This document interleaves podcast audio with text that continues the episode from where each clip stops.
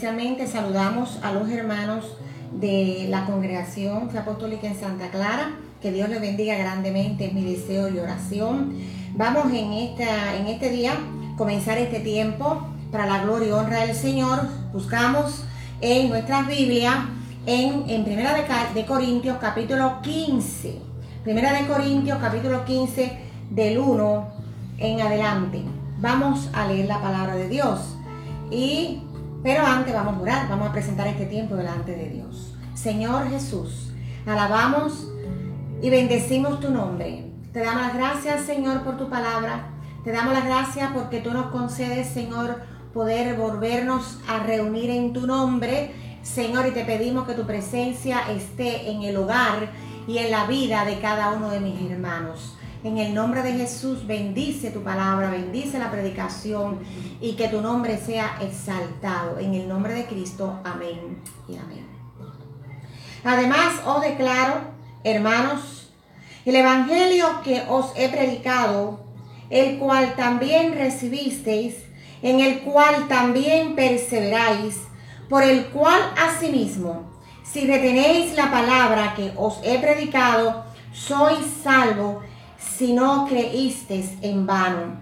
Porque primeramente os he enseñado lo que asimismo recibí, que Cristo murió por nuestros pecados conforme a las escrituras y que fue sepultado y que resucitó al tercer día conforme a las escrituras y que apareció a Cefas y demás a los doce.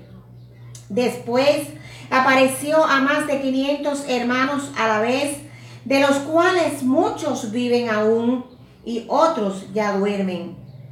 Después apareció a Jacobo, después a todos los apóstoles y al último de todos, como a un abortivo, me apareció a mí, porque yo soy el más pequeño de los apóstoles, que no soy digno de ser llamado apóstol, porque perseguía la iglesia de Dios, pero la gracia de Dios soy lo que soy, y su gracia no ha sido en vano para conmigo.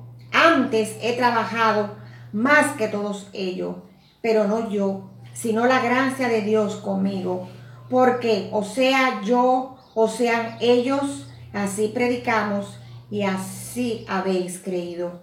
Pero si se predica de Cristo que resucitó de los muertos, ¿cómo dicen algunos entre vosotros que no hay resurrección de muertos? Porque si no hay resurrección de muertos, tampoco Cristo resucitó. Y si Cristo no resucitó, vana es entonces nuestra predicación. Vana es también vuestra fe. Y si somos hallados falsos testigos de Dios, porque hemos testificado de Dios que Él resucitó a Cristo, al cual no resucitó, si en verdad los muertos no resucitan. Porque si los muertos no resucitan, tampoco Cristo resucitó.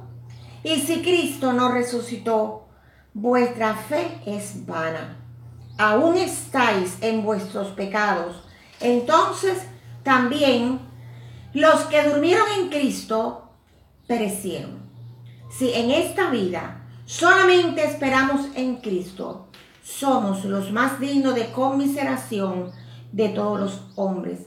Mas ahora Cristo ha resucitado de los muertos, primicia de los que durmieron es hecho. Que Dios bendiga su palabra. Ahora le vamos a entregar este tiempo a la hermana Isel que va a traer la exposición de la palabra de Dios. Que Dios le continúe bendiciendo.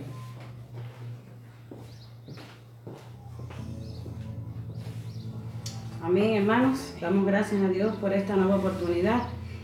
Y como todavía se respiran eh, ambiente de resurrección, no queremos dejar pasar que después que Jesús resucitó, no ascendió inmediatamente.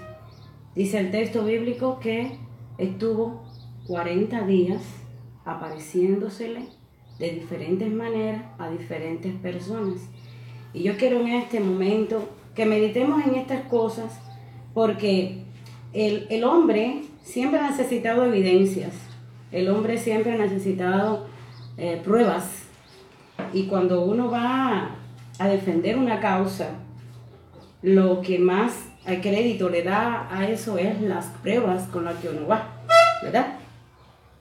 Y algo que uno no vivió, no debe hablarlo tan fácil ni con tanta eh, resolución a menos que esté bien definido esa causa que vamos a defender. Y en nosotros, en esta eh, meditación que queremos hacer, vamos a titularla después de la resurrección. Y queremos ver cuáles son las evidencias de que Jesús resucitó y por qué no se fue inmediatamente al cielo. Porque después que se había logrado que al menos resucitara, ¿por qué inmediatamente no se fue? En primer lugar vamos a, miramos en Mateo, que en Mateo 28, yo le pido que ustedes, a medida que yo voy hablando, ustedes vayan con sus Biblias, eh, en el capítulo 28 de Mateo, que habla de la resurrección, dice aquí que después que Jesús resucitó, se le, salió al encuentro a las dos Marías. En el versículo 9 lo van a ver. Y dice que después que le salió el encuentro a ellas, además, Mateo cuenta que se le apareció también en Galilea. Quiero aclarar esto, que es en Galilea, porque de Jerusalén a Galilea hay una buena distancia, cientos de kilómetros. Dice que se le apareció a los once en Galilea en un monte. Si van al versículo 9, dice que Jesús en el verso 10 le dice que vaya y le avise a los hermanos que vayan a Galilea, que tenía que hablar con ellos en un monte. Y efectivamente, él fue allá y vayan al verso 17 y fue y habló con ellos y le dijo unas cosas. No voy a no voy a, concentrarme ahora mismo en lo que le digo, sino quiero que, que me concentremos en que se le apareció ya, según Mateo, a las dos Marías y luego a los once discípulos. Saben que hay once porque Judas se salió de, del grupo por traidor, ¿verdad? Ahora, Marcos, busquen en su Biblia en el libro de Marcos, capítulo 16, que, que relata Marcos después de la resurrección. Dice Marcos que en primer lugar se le apareció a María Magdalena. Vayan al versículo 9. Dice que él eh, se le apareció primeramente María Magdalena, a la que él dice que había echado de ella siete demonios. Luego, habían dos discípulos, seguidores de Jesús, que ustedes saben que no solamente eran los doce, había mucha gente que seguía a Jesús, amigos, hermanos, sus familiares, gente que simpatizaban con lo que él hacía. Ustedes saben que multitudes le, le perseguían cada vez que oían de un milagro, o sea, seguidores tenía. Eh, fieles eran los 11, los 12, pero eh, seguidores tenía muchos. Dice que dos de esos iban al campo y en el versículo 12 dice que a esos dos se le apareció también. Y entonces cuando ellos se enteraron se lo hicieron saber a los otros, se corrió la voz. Dice Marcos también en tercer lugar que en el versículo 14, que del capítulo 16 que le decía, se le apareció a los 11 discípulos. Dice que ellos estaban reunidos en un lugar y que ahí es donde él le mandó a predicar el Evangelio a toda criatura. Dice Marcos que luego de esto Jesús fue recibido al cielo. O sea que si nos llevamos por la, la información de Marcos, hay cosas que, que nosotros hemos escuchado, que otros dijeron y que vamos complementando para que vean que entre ese hecho y la ascensión del cielo pasaron unos días más, más días. Lucas, que ustedes saben que es bastante detallista, fue bastante detallista. Vayan a, Lucas, capítulo 24, para que se vayan guiando. Fíjense que yo voy a tratar de lo que, los, lo que le estoy dando orientaciones para ir sacando información y que podamos entonces abarcar todo en, esta, en este momento. Dice Lucas que luego de la resurrección, dos seguidores de, ah, de Jesús que iban camino a Maús, Emaús es una aldea que está como a 11 kilómetros, dice que 60 estadios viene siendo como 11 kilómetros entre Jerusalén y Emaús. Dice que ellos iban caminando y eso es una, anécdota bien interesante. Dice que se unió en el viaje, cualquiera va en el viaje caminando y alguien se une conversando. ¿eh? Y ellos conocían a Jesús, pero no lo reconocieron. Llegaron a Emaús con Jesús y no lo reconocieron. Y entonces cuando él fue a comer con ellos y él partió el pan y lo bendijo, ahí dice la Biblia que fue que reconocieron a Jesús. Pero él ahí se desapareció. Se le salió de la vista. Y entonces imagínense ustedes qué clase de impacto. Para atrás de nuevo. ¿eh? Y luego que regresaron a Jerusalén, entonces confirmaron que lo que le había pasado allí había sido una realidad. Porque Jesús había resucitado. Dice en Lucas 24, 13 al 25, léanlo, como dice, cuando ellos llegaron allá confirmaron que con el que se habían encontrado era con el resucitado. Gloria al Señor. Y entonces dice además que acá en Jerusalén, dice que algunos estaban eh, reunidos y se le apareció de nuevo a los discípulos. Muchas veces se le apareció a los discípulos. Y eso yo quiero que lo tengamos bien claro, porque con él, con quienes, con quienes él tenía que dejar las cosas bien claras era con ellos. Ustedes saben que esos discípulos luego fueron los apóstoles. Y fue a partir de ellos que la iglesia se expandió por todo el mundo. Así que tenía que Jesús dejar todas las cosas bien en orden y bien claritas. Y lo doy gracias a Dios, mis hermanos, porque todo quedó bien claro. Y eso lo vamos a ver más adelante. Dice que nos llama la atención que Lucas dice que en esta conversación Jesús les abrió el entendimiento. Cuando vayan a Lucas 24, 45, vayan a ver que dice que Jesús les abrió el entendimiento. Entonces, mi hermano, esto quiere decir que para poder comprender hay que tener el entendimiento abierto. Tiene que ser abierto el entendimiento. Esto es un factor muy importante porque cuando nosotros vamos a orar, Jesús dice, ore, orad sin cesar, ¿verdad? El único que puede hacer que el hombre comprenda es el Espíritu Santo. Solamente abriéndonos el entendimiento es que entendemos el Evangelio. La Biblia está llena de ejemplos que por mucho que el hombre se esforzó en comprender, si Dios no le abrió el entendimiento, se quedó tupido. Y el mundo hoy está lleno de gente queriendo comprender, pero tupidos. Porque el único que abre el entendimiento es el Espíritu Santo. Y yo le doy gracias a Dios porque tú y yo hemos tenido ese privilegio. Hemos comprendido la verdad de la verdad de la vida, el propósito verdaderamente porque estamos en este mundo. Pero el mundo está lleno de mucho, mucho público que quiere comprender y creen que comprenden y sin embargo con el entendimiento tupido, porque a Dios no le ha placido abrirles el entendimiento. Esto es una causa, estos son la causa de las malas decisiones humanas, ¿verdad que sí? Cuando el hombre no comprende ni lo que está haciendo y cree que lo comprende porque Dios no le abrió el entendimiento, toma malas decisiones humanas. Y la historia está llena de malas decisiones humanas. Y nuestra historia actual y en el mundo seguirá habiendo malas decisiones humanas mientras Dios no le abre el entendimiento. Por eso hay que orar y pedir eso al Señor, porque solamente recibiremos poder a través del Espíritu Santo. Juan relata que luego de que Jesús se resucitó, en primer lugar se le apareció a María Magdalena, igual que, comenta eh, Mateo, y dice que el mismo primer día de la semana, ese mismo día que ellas vieron que Jesús había resucitado por la noche, se le apareció a los discípulos en un lugar en el que ellos estaban reunidos, escondidos de los judíos.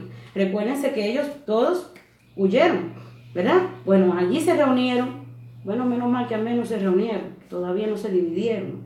¿Ve? Y allí se le apareció Jesús. Y luego que Jesús se le apareció es cuando él, Tomás comenta, muy valeroso él, de que él dudaba. Pero ocho días después, él no supo que Jesús sí escuchó eso. Gloria al Señor. Y se le apareció y le dijo, ven Tomás, toca. Y le dijo, ven, toma. Ven, yo sé que tú dudas, ven, toca. Mira aquí mis mis manos y las marcas. En cuarto lugar, en Juan dice que a los discípulos se le volvió a aparecer junto al mar de Tiberias. Ellos habían vuelto a sus labores de pescar. El, ustedes han escuchado lo de la pesca milagrosa. Bueno, fue así. Jesús fue allá y se le apareció. Todos estaban pescando.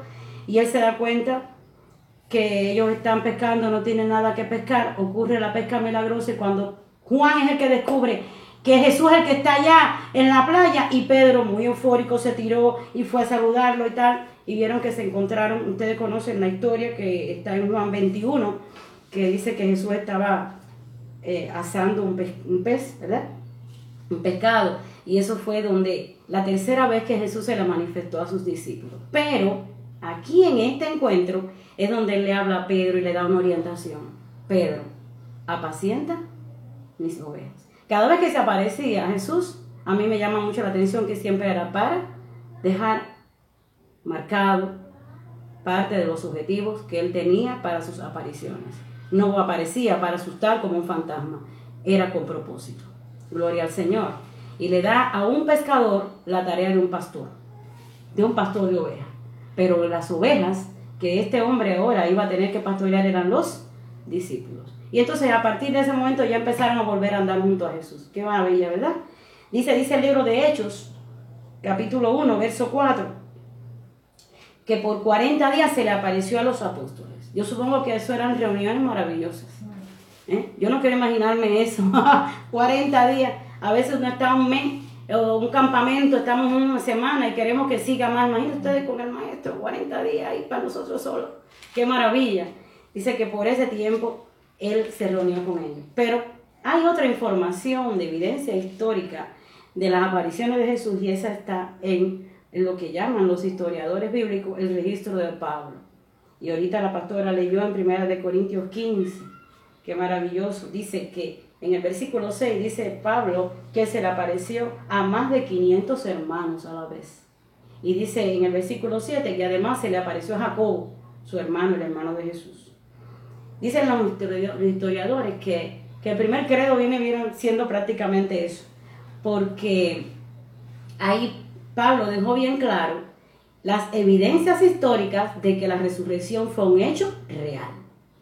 ¿Y por qué, por qué era importante repetirlo de esa misma manera que está escrito por Pablo?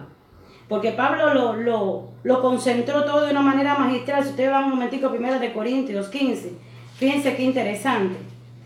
Como él, que no estuvo presente en esos momentos, como dice los, los evangelios, pero él también dice que se le apareció a él. Y de eso no vamos a hablar hoy, de eso vamos a dejarlo ahí.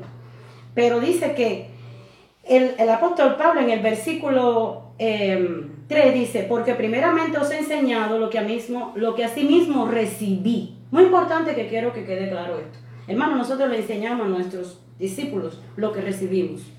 Para que esos discípulos enseñen eso que nosotros les dimos, que es lo que ellos reciben.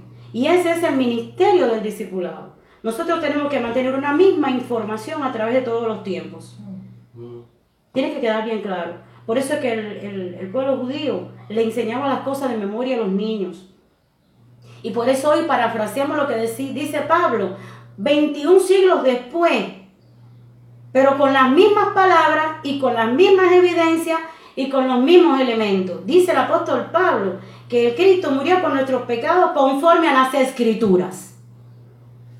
¿Qué escritura? La misma que Pablo vio, la que estamos viendo nosotros, lo que dijeron los profetas, sin cambios. A nosotros los seres humanos y más a los de nosotros, de estos tiempos, nos gusta hacer muchas versiones para, para, para protagonizar.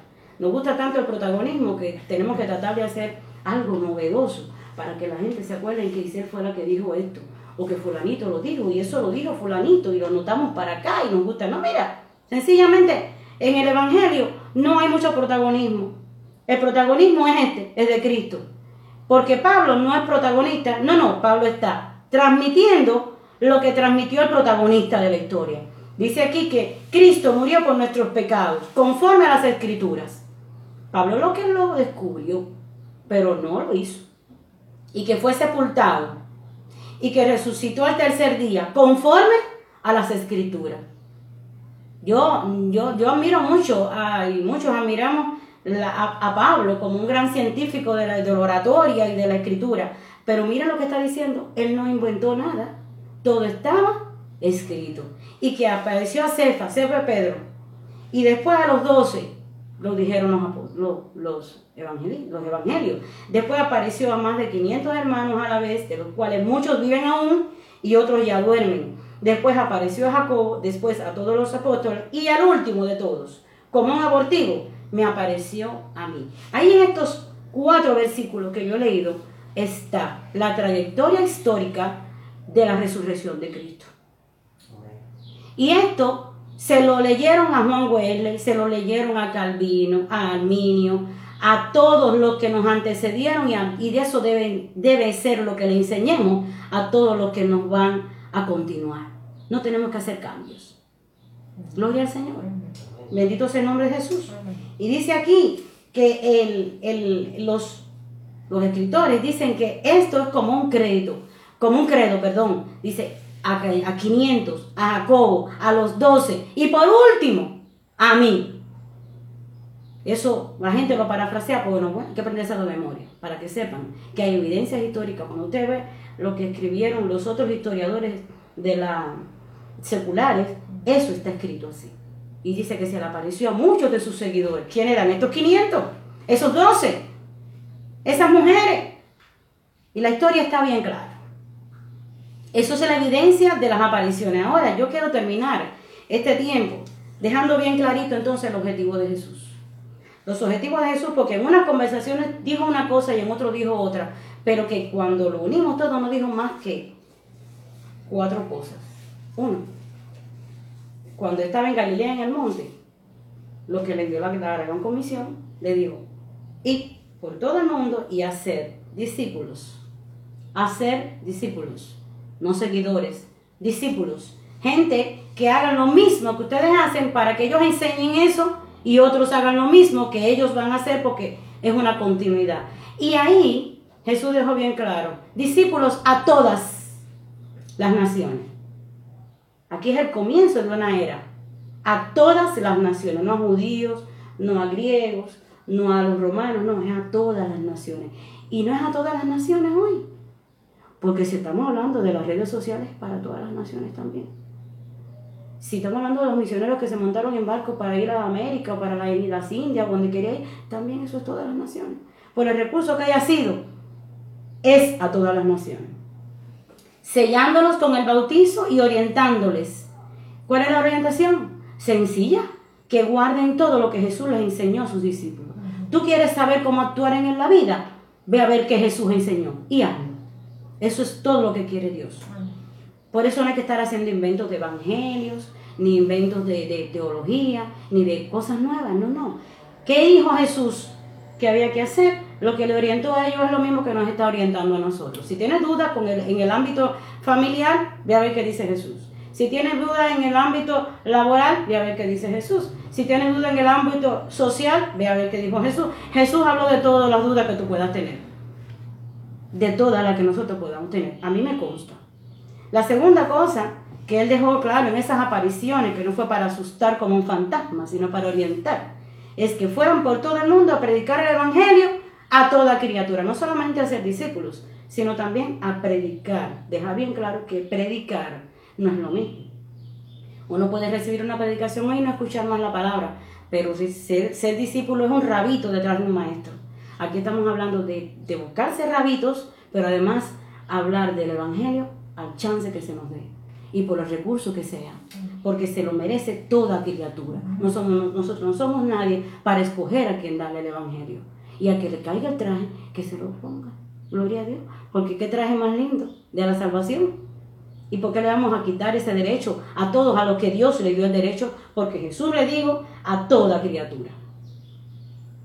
Además de prepararse, les orientó también que se prepararan para las señales sobrenaturales que iban a venir por el poder del Espíritu Santo. Y la historia está llena de esas señales. Él lo avisó. Eso no son inventos de los tiempos.